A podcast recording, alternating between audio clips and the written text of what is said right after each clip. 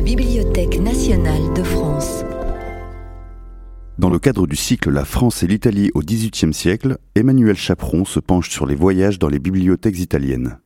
Bienvenue, bienvenue à toutes et à tous dans cette conférence un petit peu particulière qui est faite donc doublement à distance dans le dans l'espace et dans le temps, mais qui est néanmoins faite avec, euh, avec grand plaisir. Et euh, je remercie le service des manifestations culturelles de la BNF qui a œuvré pour que cette euh, conférence puisse avoir lieu malgré les circonstances, ainsi que la régie vidéo pour le, pour le soutien technique.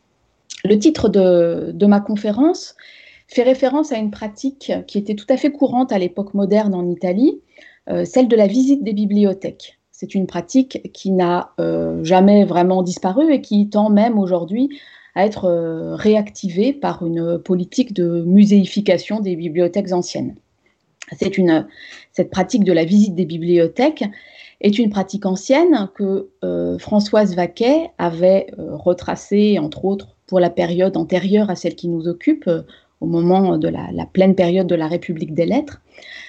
À cette époque, le passage par les bibliothèques était euh, une, chose évidente pour les savants qui allaient chercher dans les bibliothèques euh, européennes et en particulier italiennes des manuscrits, des instruments de travail, qui allaient y chercher aussi euh, l'actualité des, travaux en cours, et puis qui cherchaient à rencontrer les bibliothécaires et d'autres érudits qui étaient parfois des, correspondants de longue date. Mais dès le moment où euh, la pratique du grand tour s'est développée en Europe, hein, pour les aristocraties, euh, pour euh, aussi ensuite pour un public un peu plus bourgeois, les bibliothèques ont continué à constituer un but de visite pour des honnêtes voyageurs qui n'étaient pas particulièrement érudits, qui venaient y admirer la beauté de la salle, quelques manuscrits qu'on leur présentait, et jeter un coup d'œil, soit distrait, soit intéressé sur, tout cet ensemble. La question qu'on peut se poser, et c'est celle qui va euh, guider toute ma conférence, est de, savoir ce que devient cette pratique dans la seconde moitié du XVIIIe siècle, au moment où le euh, voyage d'Italie change d'allure, comme l'a bien montré euh, Gilles, Gilles, Bertrand, où l'intérêt des voyageurs se déplace vers d'autres objets plus scientifiques, où l'itinéraire des voyageurs change aussi en se dirigeant euh, vers des contrées plus méridionales, vers Naples, vers la Sicile, et où s'impose la préoccupation de voyager utile, euh, voyager utile pour soi, pour les autres et pour sa patrie.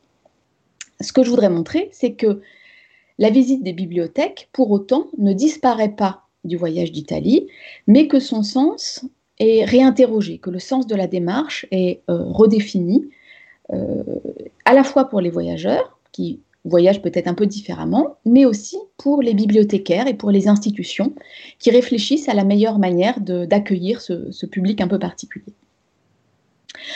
Alors d'abord, de, quelle bibliothèque parle-t-on?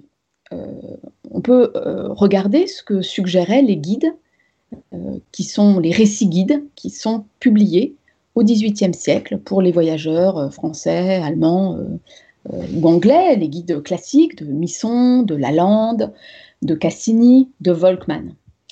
Chacun présente en moyenne une, vingtaine de bibliothèques euh, pour leur, euh, leur, ancienneté, la qualité des manuscrits, la beauté des lieux.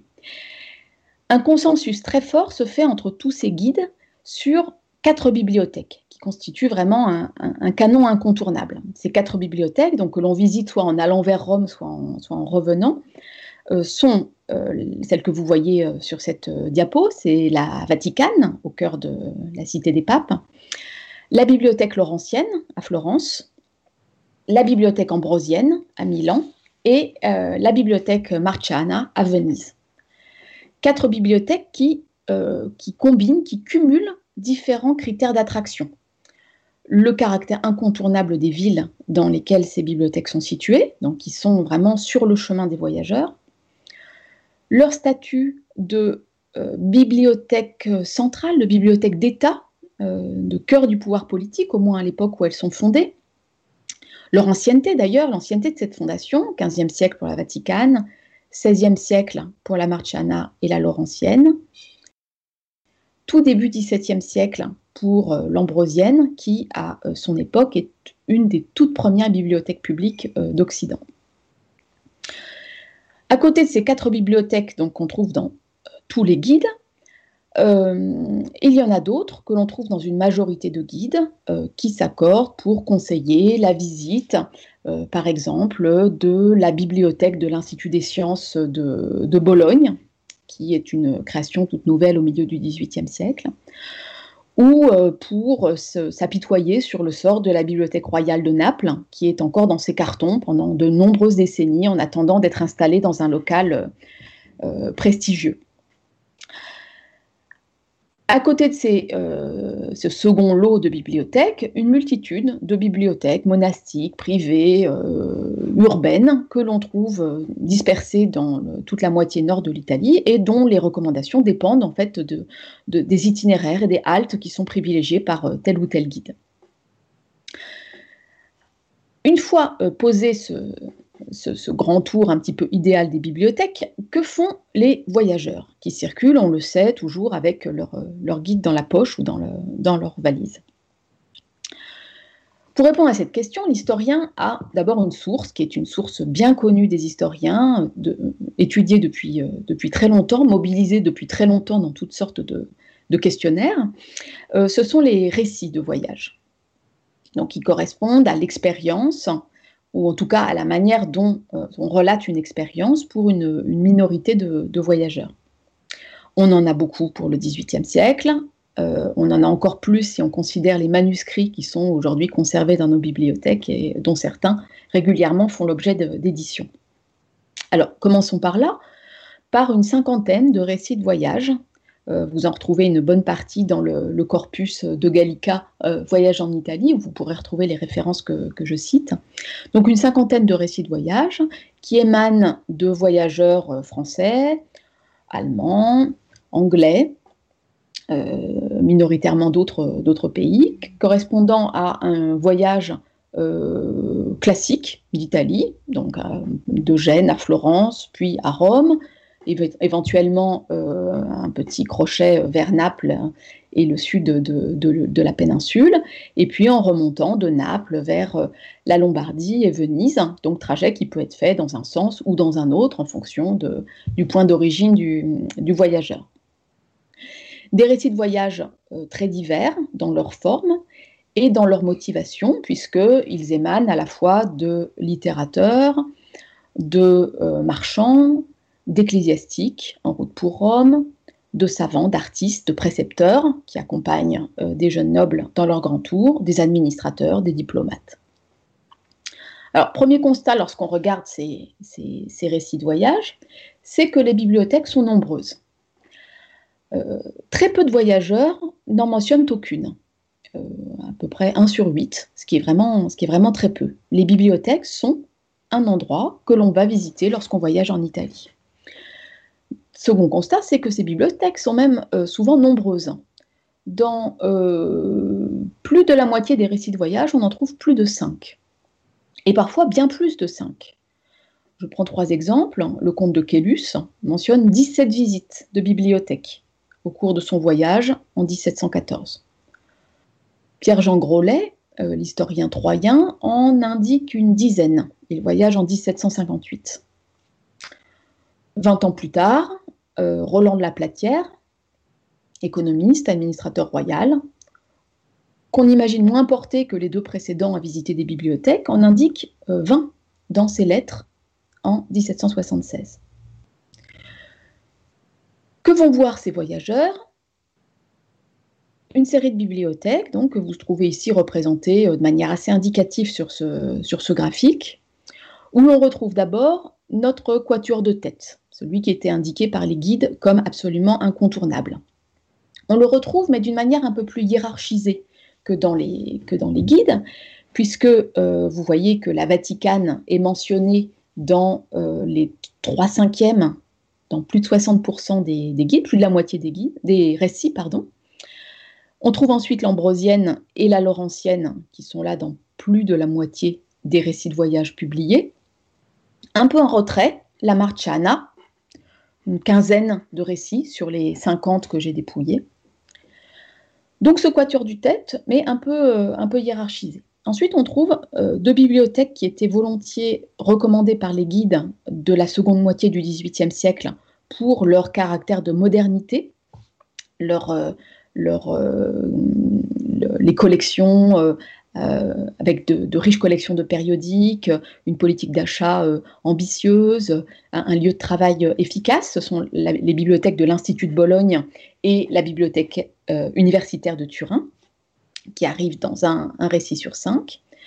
Puis suivent deux bibliothèques princières qui font aussi figure d'outils des, des, princes éclairés de la péninsule, les bibliothèques ducales de Modène et de Parme, deux bibliothèques euh, romaines, de grandes familles romaines, qui étaient habituellement euh, ouvertes à l'admiration des visiteurs, la Barberignana et la Corsignana. Et enfin, pour en rester toujours à la dizaine des bibliothèques qui font euh, constituent ce grand tour des bibliothèques, la Maya Becchiana à Florence, bibliothèque ouverte en 1747 et qui progressivement s'impose comme la bibliothèque centrale du Grand-Duché de Toscane puisqu'il est réuni la Palatine, euh, la bibliothèque des, euh, des Grands-Ducs, et elle, devient vraiment la bibliothèque centrale de ce, de ce Grand-Duché.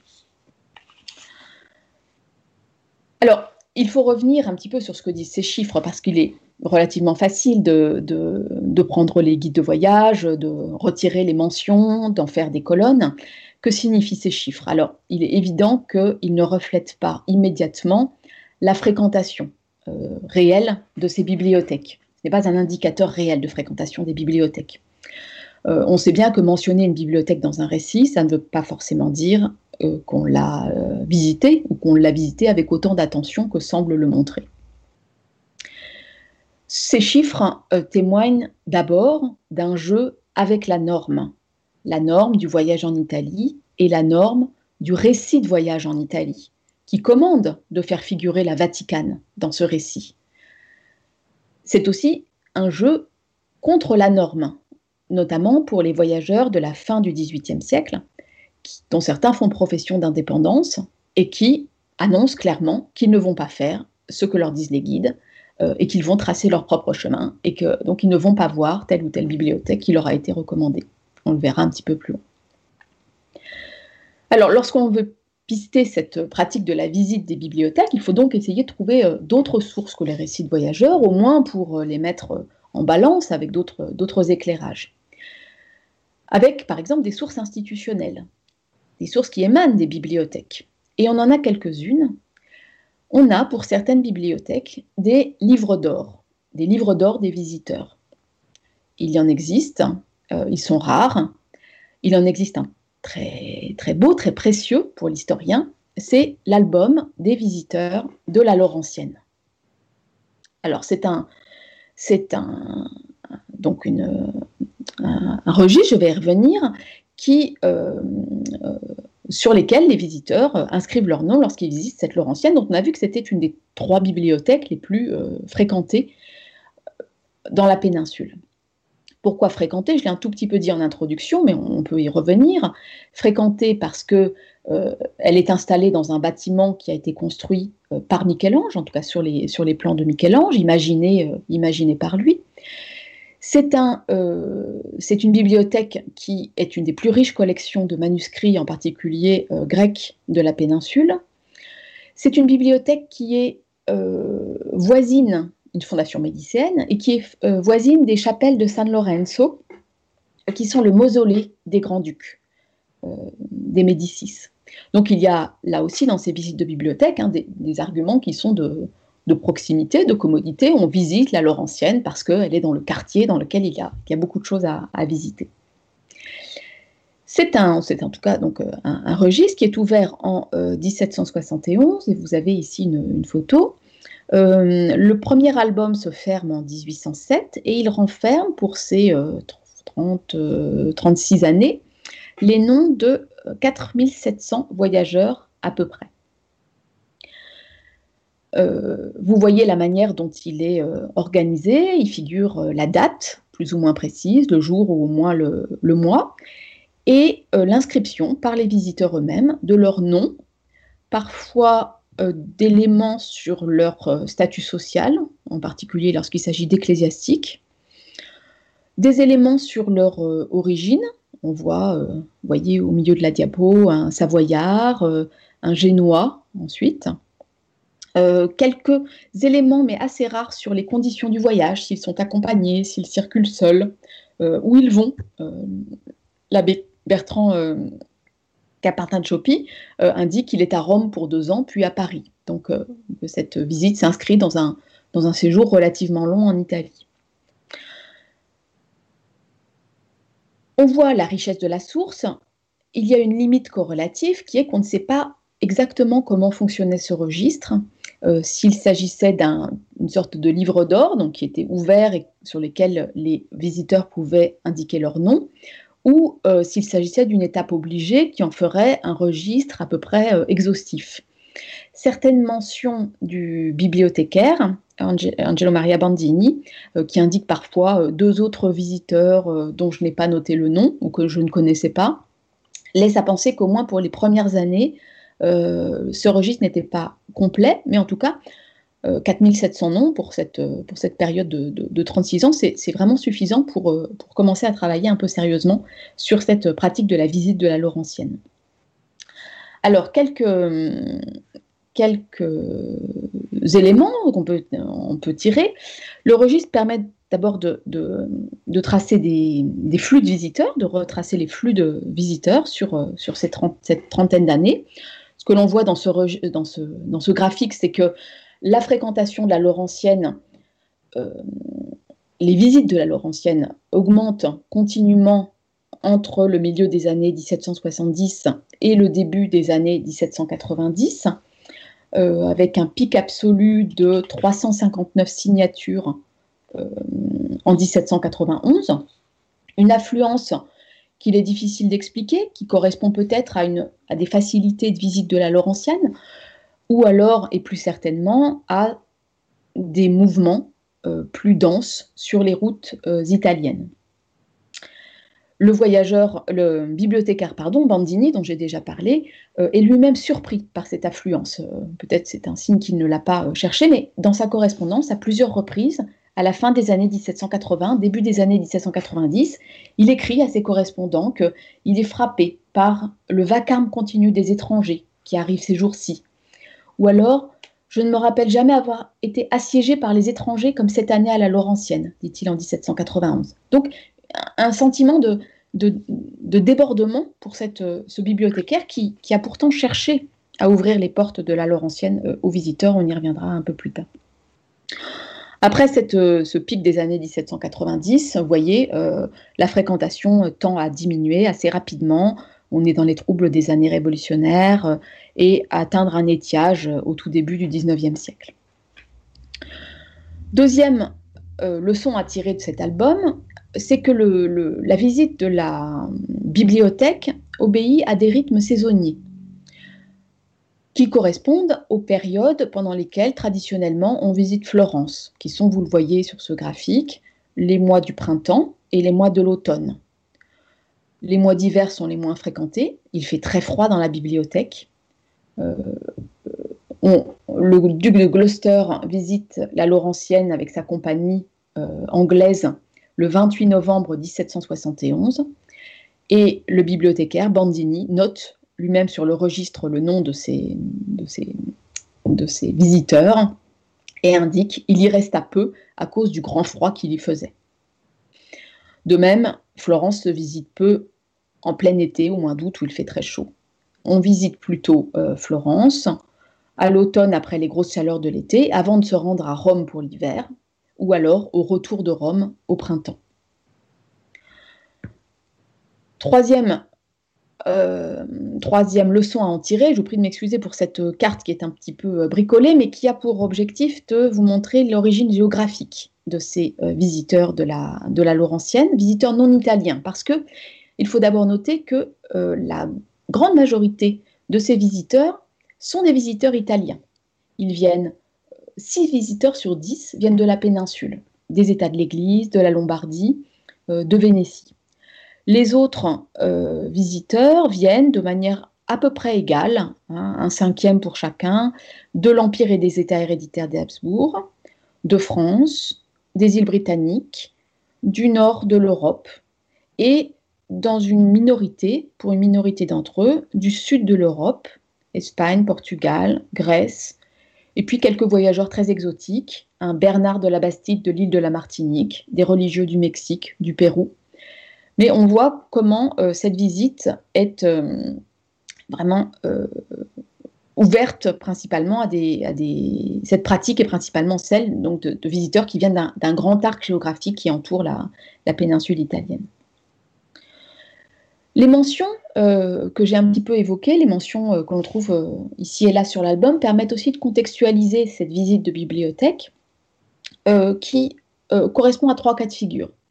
Les érudits, les hommes de lettres, qui sont une minorité, vraiment une minorité, se compte en dizaines de cas, mais sans doute pas en centaines.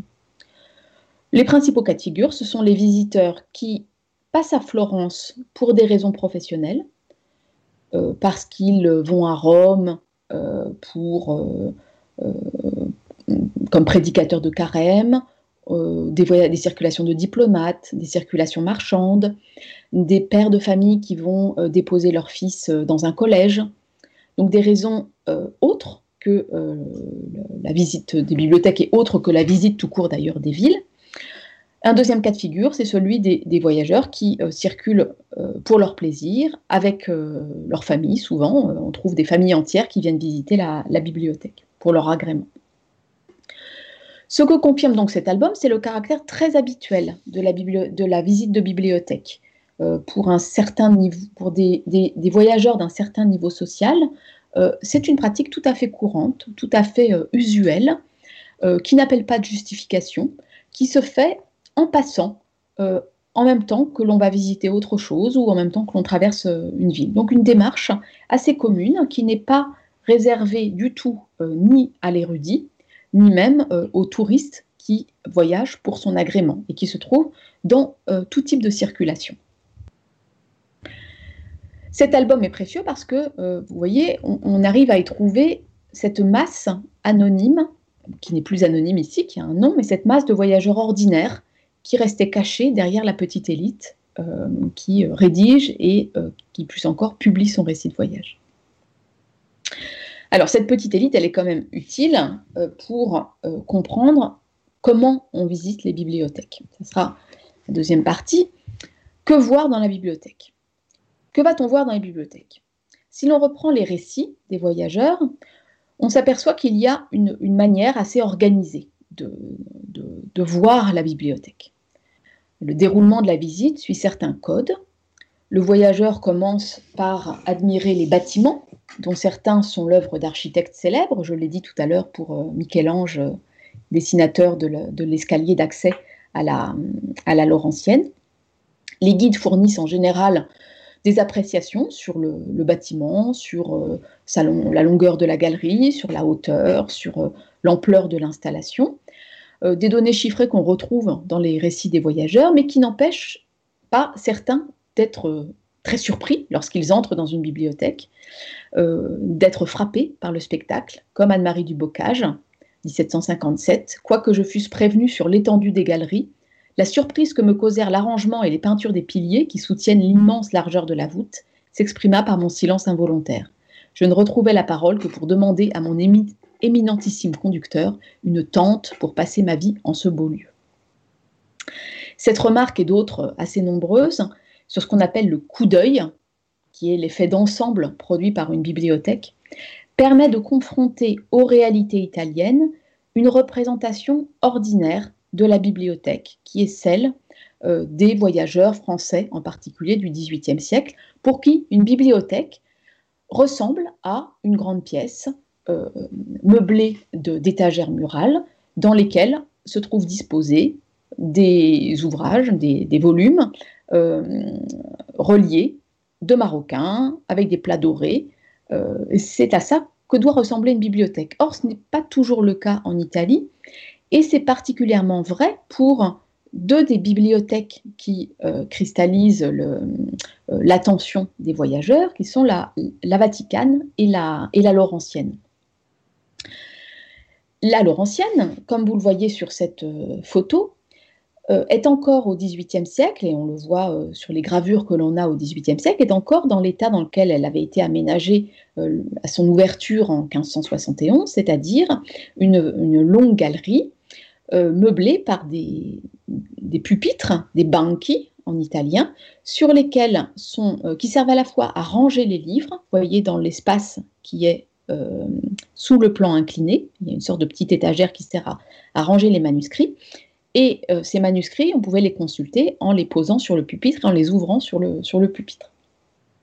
C'est un dispositif qui est hérité des bibliothèques médiévales, mais dont on n'a plus, ou vraiment par vestige, plus de traces en France à cette époque, ce qui euh, explique l'étonnement des euh, voyageurs, notamment français, qui en décrivent souvent la disposition comme euh, singulière ou peu ordinaire. Deux citations, celle de l'abbé Coyer Vous entrez, vous ne voyez point de livres. Il faut aller les chercher sous des tapis qui couvrent de longs pupitres en forme de bancs de paroisse. il n'y a plus ces tapis aujourd'hui, mais sur les gravures du XVIIIe siècle, on voit que ces, pupitres étaient recouverts de, de drap pour protéger euh, les manuscrits de la, poussière et de la lumière. Même l'abbé Juan Andrés, qui est un, ancien jésuite, euh, donc un, érudit averti, écrit Savoir que la célébrissime bibliothèque se réduit à cela ne peut manquer de surprendre. La Vaticane surprend encore plus. Les manuscrits sont rangés dans les armoires fermées, ce qui frustre l'œil du visiteur qui s'attend à voir tous ces fabuleux manuscrits dont il euh, trouve la mention dans, ses guides. En 1765, Lalande euh, juge que euh, d'avoir enfermé les livres dans les armoires ôte à la Vaticane le coup d'œil frappant qu'on trouve à la bibliothèque du roi à Paris, qui présente l'aspect d'une immensité de volumes dans des salles d'une longueur et d'une hauteur prodigieuses. Où sont les livres? Dit encore l'abbé Coyer, donc qui avait été déjà déçu à la Laurentienne, et qui l'est encore à la Vaticane. Au milieu de ce monde de livres, le premier coup d'œil n'en découvre point. Ils sont cachés dans des bibliothèques.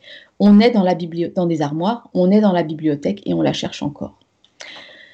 Cette, invisibilité des livres euh, a euh, frappé les voyageurs.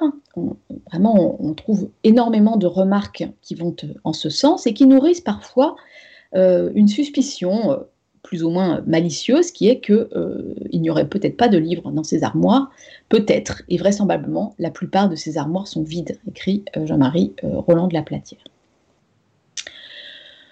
Dans les autres bibliothèques, lorsqu'on peut voir les livres, le coup d'œil n'est pas toujours pour autant convaincant aux yeux des, voyageurs, notamment français, parce que dans certaines bibliothèques, les livres sont reliés en parchemin, c'est le cas à l'Ambrosienne, ce qui, dit le négociant Joseph Rabi, ôte tout l'éclat d'une bibliothèque.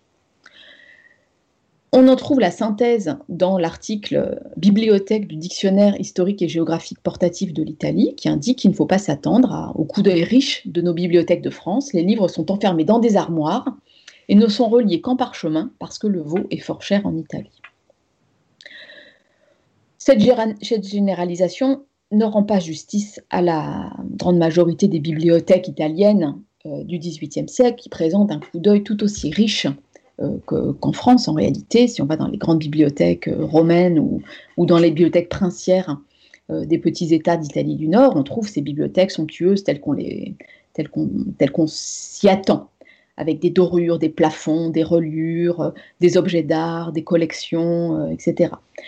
Euh, mais le fait que cette différence euh, soit localisée dans les bibliothèques les plus visitées leur donne un relief euh, supplémentaire dans les récits de voyage.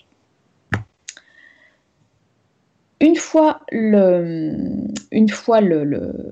entré dans la bibliothèque, le voyageur n'est pas laissé tout seul. Il est accompagné parfois du bibliothécaire, pour les gens de lettres ou pour des visiteurs de prestige, parfois simplement par un, par un gardien.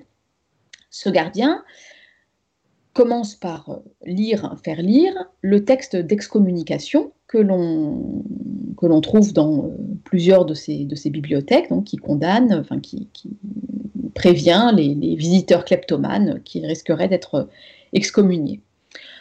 Cette euh, précaution suscite un certain nombre de remarques soit sérieuses, soit un peu malicieuses chez les, chez les voyageurs. L'abbé Coyer, qui voyage avec des Anglais, en même temps que des Anglais, signale aux gardiens de l'Ambrosiana qu'il faut prendre garde à ces Anglais qui n'ont cure de cette excommunication. Et il souligne aussi que la précaution qu'on a eue d'enchaîner les manuscrits à la Laurentienne, précaution très ancienne, est sans doute plus efficace que ces textes d'excommunication dont les protestants n'ont donc que faire. Ces, euh, ces gardiens, euh, ces gardiens donnent un certain nombre de font une sorte de visite guidée pour certains, donnent quelques éléments chiffrés sur euh, la longueur de la galerie, sur le nombre de volumes, manuscrits, imprimés. Ce sont des données qu'on retrouve ensuite dans les, dans les récits de voyage qui circulent, qui sont parfois un peu déformés, qui sont commentés par certains voyageurs. Kélus dit à propos de l'Imbrosienne euh, l'on dit qu'il y a 50 000 volumes, je n'en crois rien.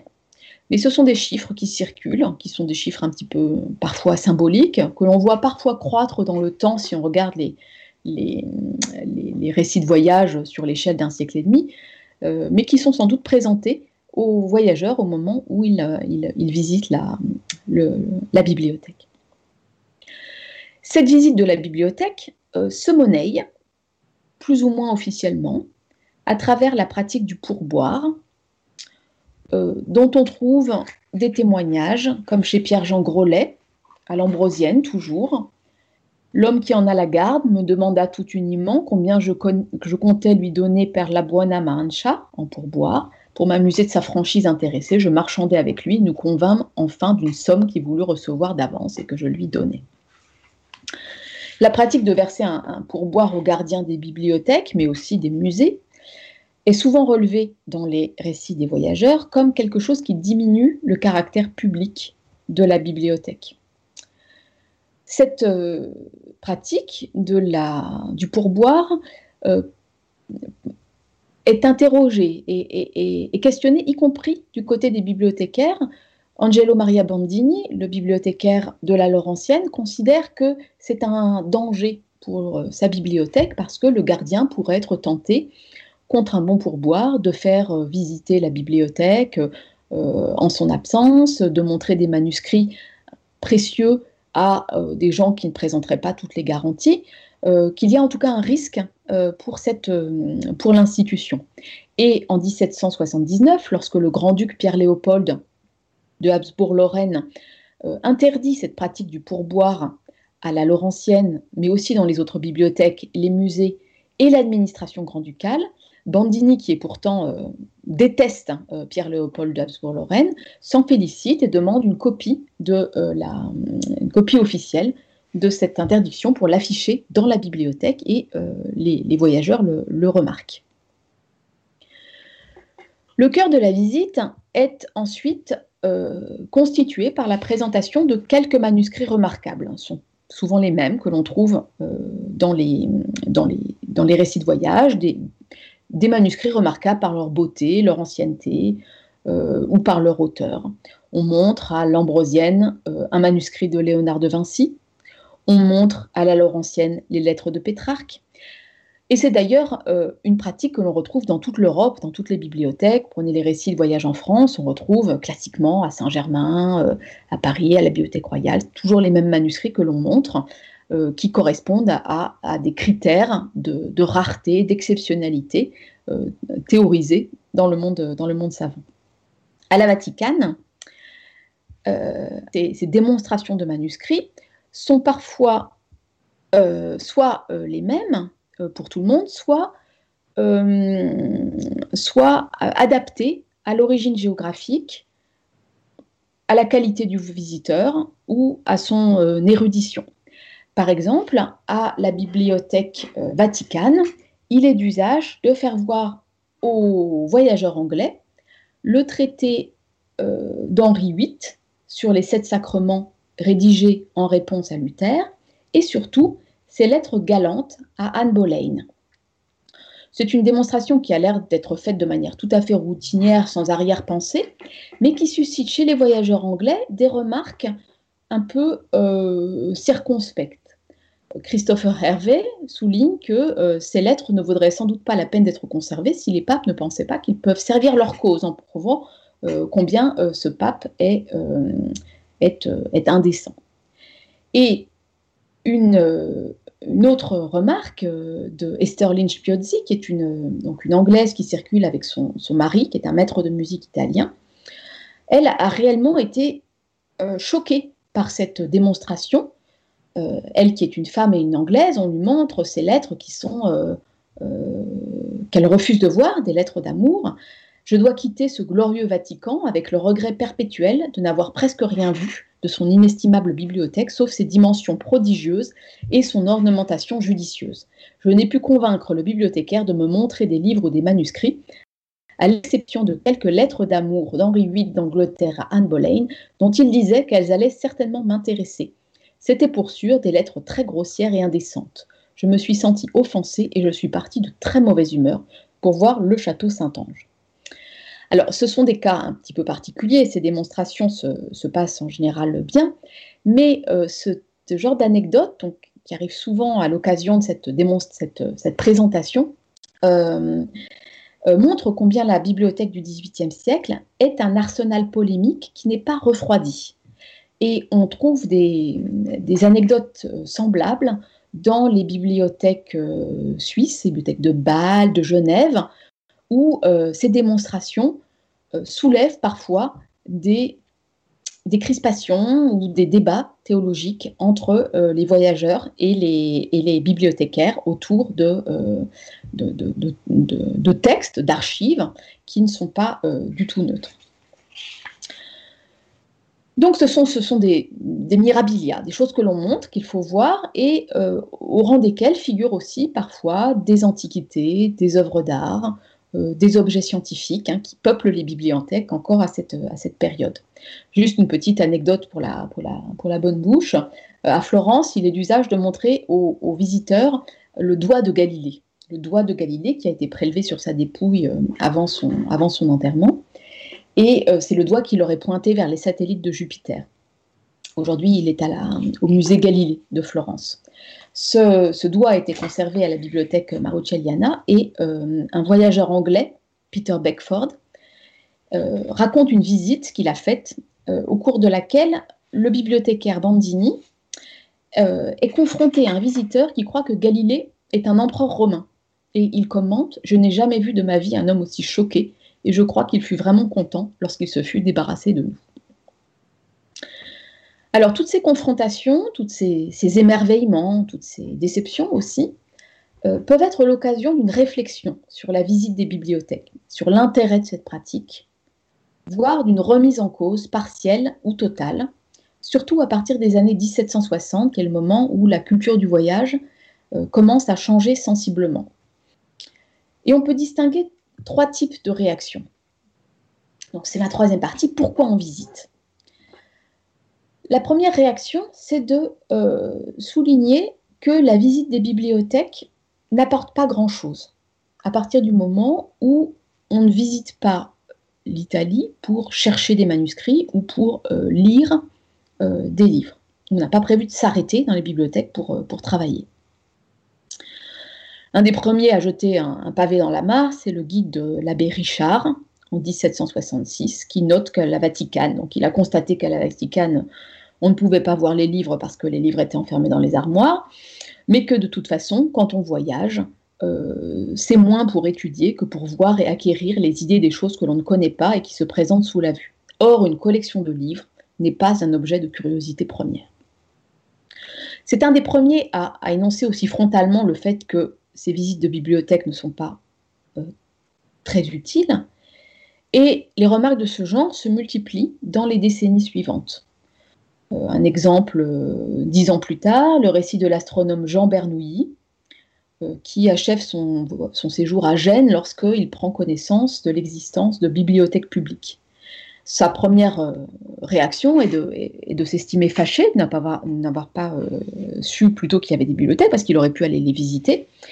Mais finalement, dit-il, écrit-il dans son, récit de voyage, il aurait été encore plus fâché si on pouvait tirer quelques fruits réels de l'aspect de plusieurs centaines de tablettes chargées de lire. À une époque où s'impose l'idée que le voyage doit être utile, à soi, aux autres, à sa patrie, l'intérêt de la visite des bibliothèques semble moindre si on le compare à d'autres types de visites, visites de curiosité naturelle, d'hôpitaux, de cabinets scientifiques. À quoi ça sert de voir des livres alignés sur des étagères si on ne peut pas les lire, si on n'a pas l'intention de les lire? Chez d'autres euh, voyageurs, la visite des bibliothèques est une sorte de, réactif qui conduit à condamner, à évacuer, à rejeter toute l'ancienne culture livresque. On le voit surtout euh, ce type de réaction à l'occasion de la visite de la Laurentienne et de la Vaticane, dont on a vu qu'elles avaient euh, toutes les deux cristallisé à la fois l'émerveillement des voyageurs, leurs réactions, euh, leurs admirations, leurs déceptions esthétiques. Des contes, Pierre Bruxelles, qui visite la Vatican en 1768, écrit qu'on nous a montré avec orgueil plusieurs manuscrits impayables pour ceux qui aiment les vieilleries. Ces critiques renvoient aussi à l'obsession des Lumières, celle de concentrer, d'élaguer, de réduire à l'essentiel pour mieux conserver. L'abbé Coyer, qui visite la bibliothèque, écrit même Je ne dirais pas comme le calife qu'on brûle tous les livres, un seul suffit. Mais quand nous en brûlerions la bonne moitié, nous n'aurions rien perdu.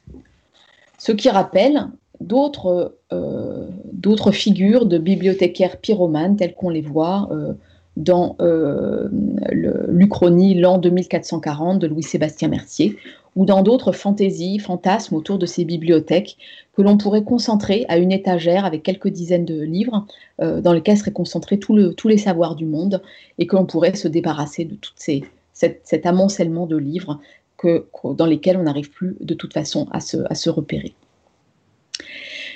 Au-delà de ce fantasme donc d'incendie, euh, l'écart entre l'inutilité de la visite des bibliothèques et donc l'inutilité des bibliothèques parfois et euh, l'excitation que peut procurer le présent euh, apparaît dans certaines euh, circonstances qui sont ces, états d'Italie qui symbolisent la politique éclairée du XVIIIe siècle. Et c'est le cas particulièrement en Toscane, où j'ai un petit peu parlé de Pierre-Léopold de Habsbourg-Lorraine, celui qu'on appelle le Salomon du Midi, focalise l'attention des philosophes euh, de toute l'Europe à cause de certaines mesures euh, symboliques importantes qui ont été prises, comme l'abolition de la peine de mort ou d'autres mesures, la réflexion des codes de loi, enfin, d'autres mesures vraiment importantes.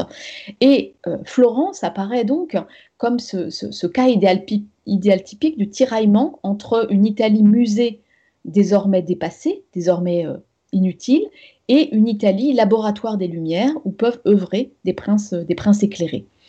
Et c'est ce tiraillement apparaît dans le, récit de voyage de euh, Mercier du Paty, euh, qui préfère euh, s'étendre sur la, dit-il, sur la description du cabinet physique du prince ou sur la nouvelle législation léopoldine, plutôt que sur des tableaux et des manuscrits. Il visite les bibliothèques de Florence, la bibliothèque qu'il appelle euh, impériale, qui est la Laurentienne. Elle n'est composée que de manuscrits. Euh, rien de plus chimérique que le cas qu'on en fait car ils sont imprimés. Qu'importe en effet que ce manuscrit ait mille ans s'il est devenu inutile, le grand-duc juge ainsi sa noblesse, le respect pour l'Antiquité, soit des monuments, soit des usages, soit des opinions, en un mot pour l'Antiquité, est une maladie de l'esprit humain. Euh, et dit-il à Luc encore, on peut visiter la bibliothèque des Jacobins pour voir des livres qu'on ne lira jamais. Ce genre de mention, euh, donc d'une sorte d'appréhension philosophique des bibliothèques qui, constatent leur inutilité, qui constatent, euh, qui dérivent de euh, l'observation des manuscrits vers des remarques beaucoup plus générales, devient très fréquent dans les récits des dernières décennies du XVIIIe siècle et devient une sorte de, norme alternative. On avait en quelque sorte un discours contre la norme qui devient à nouveau un discours euh, très, normé. Enfin, la dernière réaction, euh, euh, consiste moins à écarter qu'à redéfinir ce que serait l'utilité d'une visite de bibliothèque. Cette utilité apparaît dans les questionnaires qui sont euh, soumis à euh, l'attention des voyageurs de la fin du XVIIIe siècle, comme ce questionnaire qui est proposé par le comte Léopold von Berchtold, euh, que je prends ici dans sa, traduction française, que vous pourrez, lire. Donc, c'est un ensemble de questions que, le, voyageur doit avoir en tête au moment où il circule un peu partout en Europe. un questionnaire qu'il soumet à ceux qu'il appelle donc les, voyageurs patriotiques qui voyagent pour l'utilité de leur patrie, pour rapporter des connaissances, pour, euh, euh, s'éduquer eux-mêmes et pour rapporter dans leur patrie des connaissances qui seront utiles à leur propre conduite ainsi qu'à euh, qu'aux autres. Hein, c'est ce que Daniel Roche a appelé le comparatisme de l'espace public. Euh, et euh, ce questionnaire donc porte sur toutes sortes d'aspects, les manufactures, l'administration, etc. Et porte aussi sur les bibliothèques. Lorsqu'on va dans une bibliothèque, il faut s'informer du nombre de manuscrits, est-ce qu'il y a un catalogue imprimé de ces manuscrits, et lorsque l'on considère les livres imprimés, il faut aussi demander le nombre de volumes, est-ce qu'il y a des livres rares et des premières impressions, donc des incunables et des livres rares, là ça nous renvoie à, cette, euh, à ce type de démonstration qu'on avait euh, tout à l'heure, mais aussi des questions beaucoup plus euh, administratives et beaucoup plus modernes. Est-ce qu'il y a un budget pour l'entretien et l'augmentation de la bibliothèque? Qui s'occupe de qui administre cette bibliothèque? Comment est-elle rangée? Quel, est son classement? Quelle est sa classification? Y a-t-il des catalogues? Sont-ils imprimés? Qui est le public? Pourquoi fréquente-t-il la bibliothèque? Euh, euh, comment y a-t-il une politique des acquisitions? Euh, que qu'achète-t-on pour cette bibliothèque et que laisse-t-on de côté? Donc toutes sortes de, choses donc, qui, deviennent des objets d'enquête pour des sujets d'enquête pour les voyageurs, bien au-delà de, du questionnaire un peu réduit qu'on avait au début du siècle de manière implicite, qui était le local, les dimensions de, la galerie, euh, éventuellement le nombre de livres, le nombre de manuscrits, et puis, euh, et puis euh, quels sont les manuscrits les plus rares. Là, vous voyez qu'on a un, questionnaire qui est véritablement celui de la bonne gestion de la bibliothèque. C'est une feuille de route qui n'est pas surprenante parce que, de fait, depuis quelques décennies, les visiteurs s'intéressent vraiment au fonctionnement des bibliothèques. Alors, c'était vrai depuis longtemps pour les, savants qui, euh, depuis le XVIIe siècle, lorsqu'ils visitent une bibliothèque, notent les horaires d'ouverture, les facilités qu'on a de pouvoir y travailler, est-ce qu'on a de l'encre, est-ce qu'on a du papier, est-ce qu'on peut allumer du feu, euh, la présence de catalogues, et notamment de catalogues imprimés, qui sont une immense facilité pour les voyageurs euh, de, toute l'Europe. Mais ce questionnaire, à la fin du siècle, n'est plus celui des seuls savants, mais des visiteurs ordinaires qui n'ont pas l'intention de s'arrêter dans les bibliothèques pour lire, mais qui s'intéressent euh, aux aspects concrets du travail dans la bibliothèque. Leur, euh, enquête et les résultats euh, qu'elle donne n'est pas toujours très favorable aux bibliothèques italiennes. En fait, c'est une réponse en, deux, temps. D'une part, les voyageurs réactivent un lieu commun, ancien, celui de la bibliothèque italienne inaccessible, verrouillée par des bibliothécaires peu amènes ou absentéistes. Ce constat, il est toujours fait par les visiteurs de la Marciana et de la Bibliothèque Vaticane, euh, qui focalisent les critiques des érudits, qui sortent parfois totalement désespérés de, euh, de ces lieux si prometteurs, dont ils n'ont rien pu tirer, faute de catalogue, euh, faute d'un peu de bonne volonté de la part des bibliothécaires. Le récit de l'abbé Juan Andrés, qui sort de la Vaticane, est particulièrement émouvant, euh, à la hauteur des espoirs qu'il nourrissait. Il se désespère de voir, je cite, tant de salles, tant de belles armoires, tant de personnel salarié, tant d'argent dépensé pour tenir enfouis tant de manuscrits et de trésors littéraires, les enfermer avec deux clés et les garder jalousement pour que personne ne les voie et ne sache même qu'ils sont là. Enfin, pour avoir un bibliotaphe, donc un cimetière des livres, et non une bibliothèque. Donc ça, c'est un premier aspect des réponses, c'est que pour certaines bibliothèques, on retrouve un tableau qui ne change guère depuis le XVIIe siècle. Mais d'un autre côté, de nombreux érudits et de nombreux visiteurs relèvent le bon état de nombreuses bibliothèques de la péninsule, ce qui témoigne vraiment d'un tournant dans l'appréciation de la péninsule et d'une capacité collective à débouter des lieux communs euh, anciens pour euh, promouvoir une appréciation beaucoup plus euh, lumineuse de ces bibliothèques italiennes. des bibliothèques qu'ils décrivent comme fréquentées, à l'Ambrosienne, à la Casanetense de Rome, à la bibliothèque universitaire de Turin, où les voyageurs décrivent euh, des dizaines d'étudiants ou des dizaines de savants qui travaillent tous ensemble dans une même salle, sans faire de bruit, en se concentrant, en prenant des notes. Les voyageurs évoquent aussi des horaires élargis, euh, les facilités d'accès, la richesse des collections, voire les possibilités d'emprunt dont ils s'émerveillent, parce que c'est vrai que c'est une, possibilité qui n'est pas euh, offerte dans toutes les bibliothèques, y compris dans leurs pays respectifs.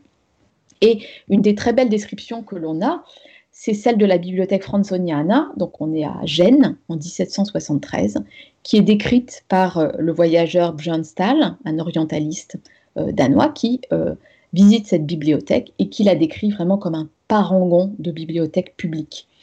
Elle s'ouvre le matin vers les 4 ou 5 heures, reste ouverte tout le jour jusqu'au soir, jusqu'à 11 heures. Elle ne ferme même pas à midi. Parce que le fondateur emploie quatre bibliothécaires qui se relaient quand l'un va manger, l'autre reste. En plus d'eux, il y a aussi ses serviteurs. Le soir et le matin, on donne à tous ceux qui entrent des lampes et des chandelles allumées. Elle ne ferme ni le dimanche, ni les autres fêtes, pas même le jour de Noël. J'y suis allée plusieurs fois le soir vers 10 heures, j'y ai trouvé des jeunes qui étudiaient à la lumière. Je me suis proposé d'épuiser la patience du bibliothécaire, alors que minuit approchait et que tous les autres étaient partis. Je dis que c'était l'heure, que je devais m'en aller moi aussi, mais il me répondit qu'aucun horaire n'était fixé, que je pouvais me servir de lui et de la bibliothèque à mon plaisir. C'est la bibliothèque la plus publique que j'ai jamais vue, et même le jour de la Pentecôte, nous étions là à étudier. Donc absolument euh, formidable, hein. c'est vraiment une bibliothèque qui répond à tous les critères de la publicité euh, telle qu'elle est vue euh, par, le, par le XVIIIe siècle. et donc c'est ce parangon de bibliothèques publiques, de ces fondations du XVIIIe siècle qui sont euh, qui sont prévus pour la commodité de ceux qui n'ont pas suffisamment d'argent pour se procurer euh, des livres, hein, tous ces jeunes euh, qui étudient donc probablement des, des, soit des probablement des jeunes universitaires. Hein. C'est souvent ceux-là qu'on retrouve dans les bibliothèques publiques italiennes. Toutes ces mentions témoignent d'une approche relativement nouvelle des voyageurs hein, qui, qui, font leur les nouveaux critères d'utilité et de publicité de ces institutions, mais témoigne aussi de réelles transformations dans les bibliothèques italiennes euh, au XVIIIe siècle. Si les voyageurs peuvent relever euh, l'existence et la pertinence de euh, politiques d'achat, c'est bien parce que beaucoup de bibliothèques ont été dotées, dans la seconde moitié du XVIIIe siècle, de, de budgets d'acquisition, d'une dotation fixe qui leur permet de programmer des achats. Euh, dans le cadre de politiques culturelles ambitieuses qui visent à faire de ces bibliothèques centrales des outils pour l'administration euh, des territoires et des outils pour euh, le façonnement d'une opinion publique éclairée. si les voyageurs peuvent relever l'existence de, catalogues imprimés, c'est qu'un certain nombre de bibliothécaires font la démarche de faire imprimer le catalogue des bibliothèques, dont le nombre croît au XVIIIe siècle. Le revers des choses, c'est que dans ces bibliothèques modernisées, le visiteur n'est plus forcément euh, bienvenu. En, 1786, le duc de Modène souligne à propos de la bibliothèque Estense, je le cite, qu'il est indécent que le balayeur montre la bibliothèque comme une lanterne magique. Cette relative fermeture des bibliothèques au circuit des voyageurs se retrouve dans d'autres cas. À Florence, c'est le cas à la bibliothèque de l'hôpital Santa Maria Nuova, qui est une bibliothèque très ouverte et très publique à la fin du XVIIe siècle. Bibliothèque qui est réformée euh, plusieurs fois au courant du XVIIIe siècle pour euh, en faire un outil très efficace pour la formation des jeunes médecins euh, florentins, toscans plus largement et euh, qui de ce fait se ferme aux voyageurs. Un règlement prévoit que la bibliothèque ne doit pas être visitée parce que c'est un outil de travail et qu'elle est là pour, euh, pour étudier et pas, et pas pour être visitée. Cela dit, euh, cela dit cette, cette, cette, tendance n'est pas univoque puisque, on l'a vu à propos de la Laurentienne, les voyageurs continuent massivement de visiter les bibliothèques et les, euh, et les bibliothécaires hein, peuvent être conscients de l'importance du capital symbolique que représentent tous ces visiteurs dans leur, euh, lieu.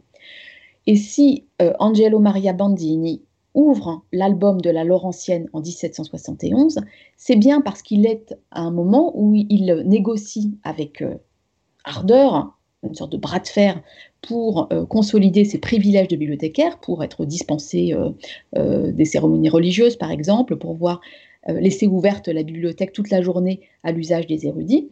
Il ouvre cet album pour pouvoir noter noir sur blanc euh, le passage euh, des têtes princières, euh, des grandes familles, de la grande noblesse, de l'aristocratie européenne, qui vient voir la bibliothèque et qui a besoin de la trouver ouverte, qui a besoin de la trouver avec un bibliothécaire et un gardien pour faire la visite, et qui, si elle avait été fermée, en serait, on se serait trouvé fort mari.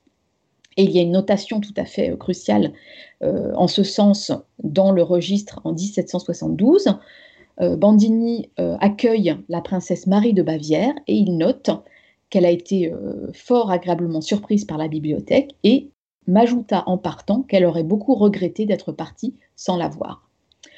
Donc, vraiment, les visiteurs comme un capital symbolique des bibliothécaires et pas simplement comme des persona non grata auxquels on fermerait bien volontiers les, portes.